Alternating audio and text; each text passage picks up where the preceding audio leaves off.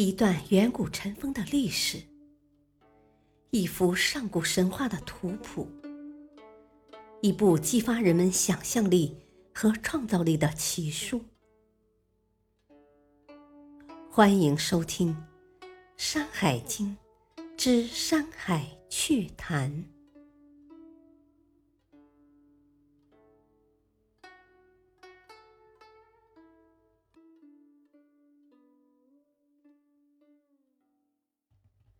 第二卷，中次六经。译文：中央的第六列山脉高低山，那开头的第一座山是平逢山。它南望着伊水和洛水，东望着古城山。这里没有草木，也没有水，多沙石。有一位神灵，他的样子像人，但长着两个头，名叫蛟虫，乃是世人的毒虫。而这里实际是蜂类中蜜蜂的巢穴。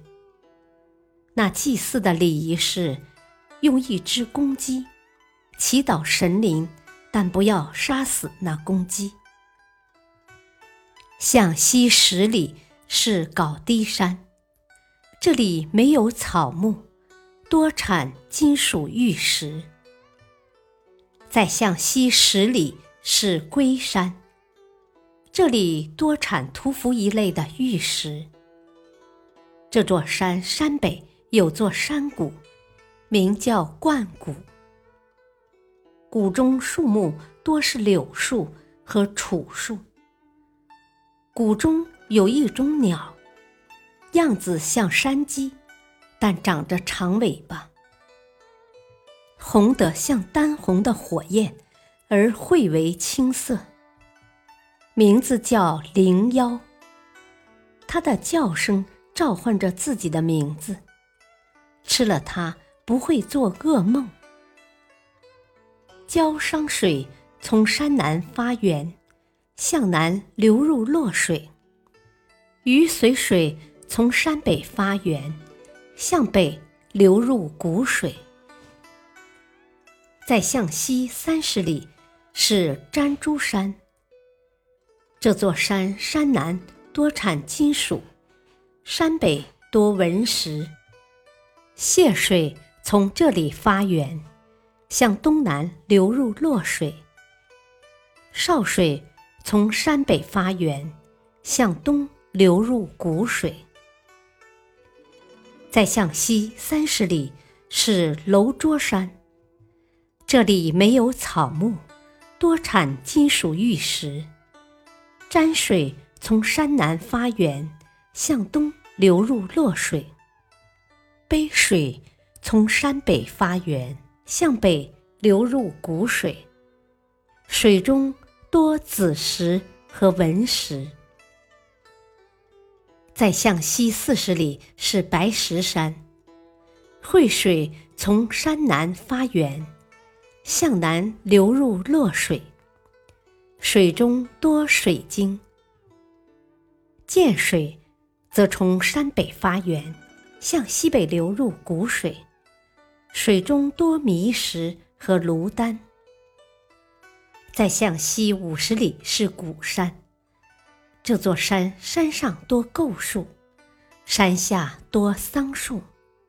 爽水从这里发源，向西北流入谷水。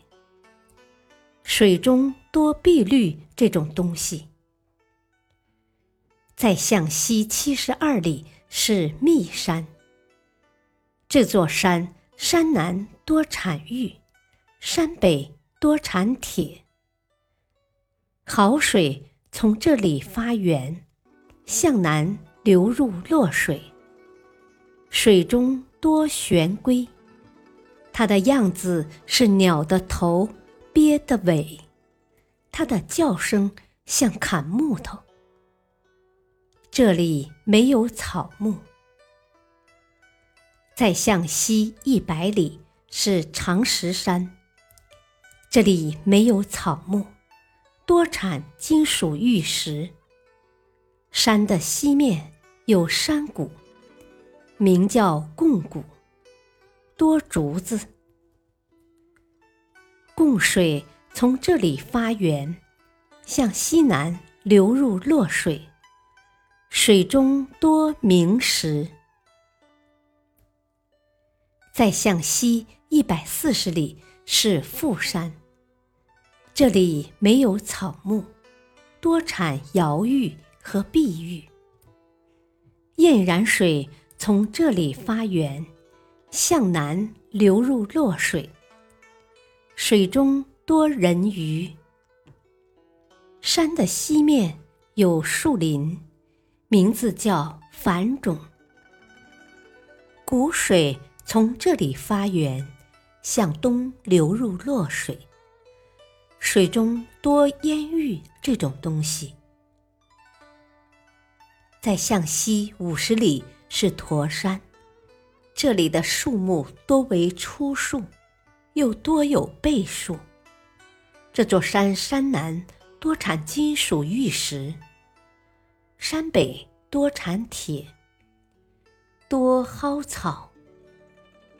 沱水从这里发源，向北流入黄河。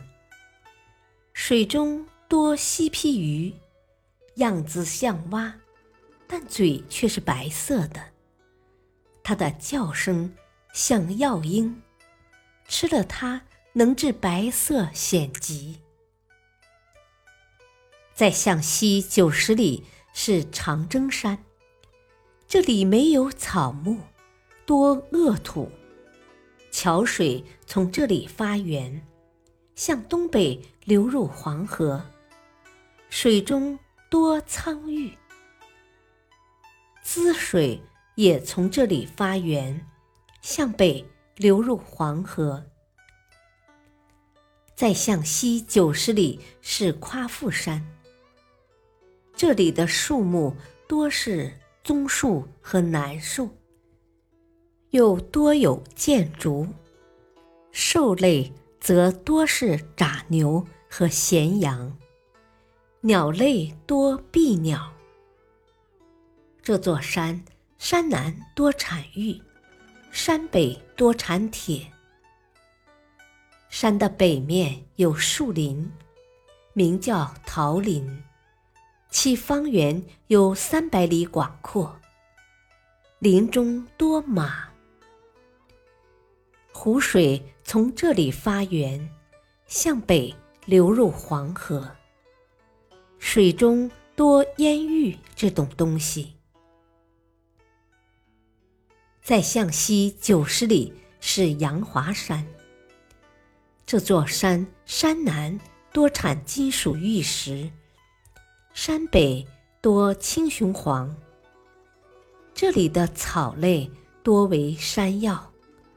又多苦心，它的样子像秋树，它的果实像瓜，那味道酸酸甜甜，吃了它能治疟疾。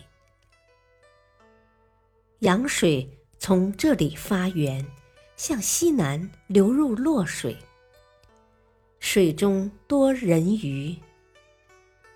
门水也从这里发源。